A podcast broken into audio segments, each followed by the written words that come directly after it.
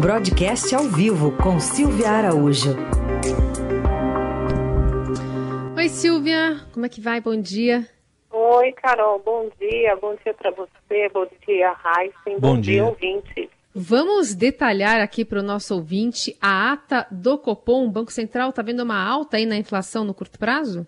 Pois é, a gente está aqui, a ata está saindo agora, estamos dando uma olhada geral aqui no texto do documento e olha, Carol, ele não foge muito ao comunicado que saiu na quarta-feira passada, quando o Copom eh, decidiu por manter a taxa Selic em 2% ao ano. E uma das, das indicações que o Copom dá aqui na, na ata do, da reunião, ele diz que eventuais ajustes na Selic vão depender aí de eh, informações que alterem a atual avaliação que ele tem sobre a inflação. A gente lembra que o mandato do Banco Central é inflação, ele olha para a inflação para calibrar a política monetária, ou seja, para subir ou para reduzir a taxa de juros, e nesse momento ele sente que esses 2% ele está confortável com relação à inflação. Ele tem uma preocupação pontual, sim, com a inflação, que essa inflação que deu um, um, repique aí nas últimas semanas, que a gente vem conversando aqui no jornal, mas ele entende que é, essa inflação, pelo menos para o Banco Central, a título de IPCs, índices de preços ao consumidor, essa inflação não está tão materializada a ponto de ele mexer na política monetária um remédio contra a inflação, a gente lembra, sempre é subida de juros.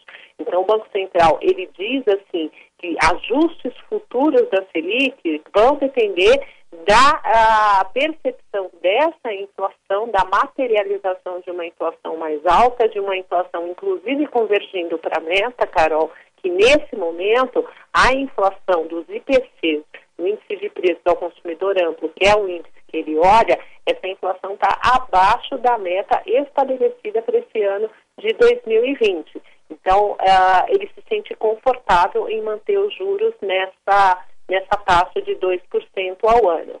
É, redução, alguma redução à vista, ele diz que pode ter algum tipo de gradualismo adicional. E aí tem toda a resposta também dos indicadores. Se os indicadores continuarem de inflação baixinhos, ele pode entender em algum determinado momento que ele pode ter assim, um resíduo de, por exemplo, 0,25 pontos para cortar a Selic. Mas ele também coloca aí como empecilho a trajetória fiscal do país. A gente lembra que temos contas públicas uh, muito negativas para esse ano, né? Quase 800, mais de 800 bilhões de reais de déficit previsto para as contas públicas nesse ano, e isso também é uma trava para o Banco Central não uh, re reduzir eh, a taxa de juros além desses 2%. E com relação à inflação, a pergunta que fica, a dúvida que fica,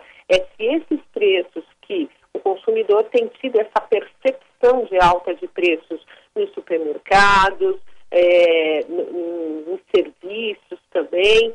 Quando ele olha esses preços subindo e não consegue é, enxergar que o Copom está enxergando a mesma coisa, fica a pergunta, né, Carol? Por que, que esses produtos estão subindo e mesmo assim o Banco Central diz que a inflação está abaixo da meta? Porque na realidade você que olhar os preços no conjunto e não apenas em um item ou outro item é, que está subindo. Então, a, a, o recado do Copom, claro, é: olha, só vou mexer na taxa de juros se eu tiver alguma percepção que essa inflação ao consumidor vai começar a subir demais. E se ela ne... continuar baixa, eu posso até reduzir um pouquinho mais e além desses 2%. E nesse contexto todo de juros, Silvia, de inflação, de contas públicas desordenadas, qual o papel do auxílio emergencial? Olha, Raíssen, isso é bastante importante de você perguntar, porque o Copom, ele mostrou ali no documento como esse auxílio emergencial, como um programa de transferência de renda que foi feito pelo governo, ele está ajudando a começar a dar a chamada retomada da economia. A gente ainda tem previsões muito negativas para a economia nesse ano, mas a gente eh, vem observando que semana a semana o número negativo é, previsto ele vem suavizando. Para esta semana, por exemplo, o, os economistas que são consultados pelo Banco Central naquele relatório Focus, eles estão prevendo que o, a economia vai ficar negativa, vai encolher 5,05. Na semana passada era 5,11. O ministro da Economia, Paulo Guedes, que diz odiar fazer projeções, que ele não confia em previsões, que tem que uh, olhar e ver é, a economia se materializar como um todo, ele tem aí um número mágico, quando é perguntado sobre essas expectativas de queda do produto interno bruto, ele tem um número mágico de 4%. E o que a gente vem observando semana a semana é que essa, essa queda ela tem sido menos pronunciada nas, nas projeções. E boa parte disso, e aí vem mais um recado do Banco Central na ata do comitê, que é justamente os programas de transferência de renda. Ele disse no, na ata que os programas de renda têm permitido a retomada relativamente forte do consumo de bens duráveis no Brasil.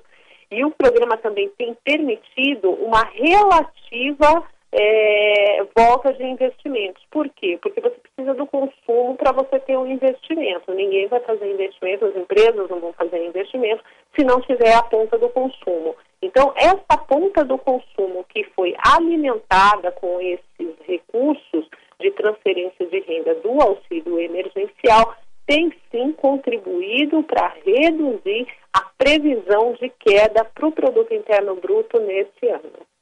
Silvia, tem chegou uma pergunta aqui da Jussara. Ela quer saber se ela estava de olho no dólar, falando que o dólar ontem fechou super alto. Ela quer saber se essa ata do Copom traz alguma indicação de que o dólar possa baixar, se há alguma ligação entre uma coisa e outra.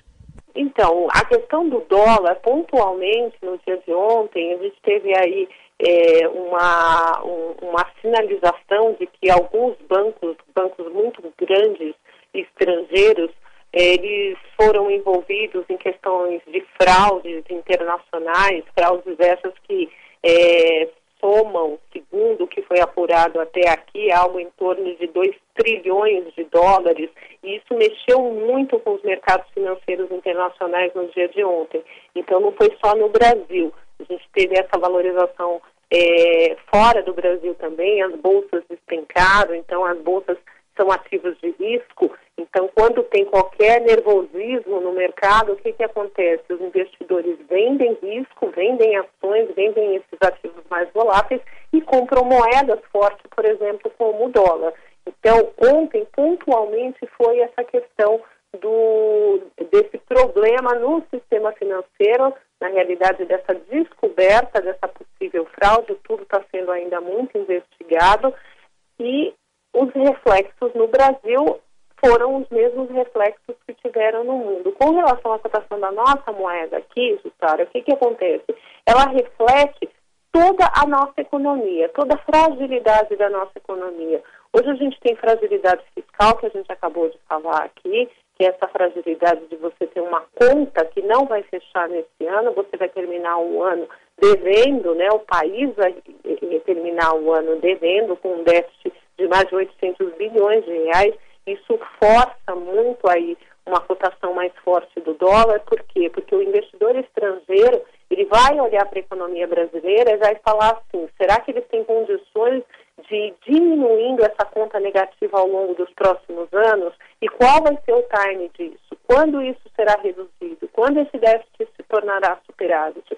E essa expectativa dele é a expectativa que ele coloca os recursos dele aqui no Brasil, quer seja comprar uma empresa, quer seja é, investir em títulos públicos, é, quer seja investir em algum tipo de serviço aqui no Brasil. Quando o investidor estrangeiro ele toma uma decisão de vir para o Brasil para investir em qualquer que seja o setor, você tem a entrada é, mais expressivas de dólares no país. E com essa entrada mais expressiva de dólares, a moeda nacional ela tende a se valorizar. Então, no momento, não há uma perspectiva de você ter uma redução significativa das cotações do dólar aqui no mercado brasileiro. Muito bem, Silvia Araújo, hoje também respondendo as perguntas dos nossos ouvintes aqui interessados em saber nessa oscilação aí da Bolsa. Vamos ver o que vai acontecer hoje também por aqui depois da abertura. Silvia, obrigada, viu? Até quinta. Até, tchau, tchau.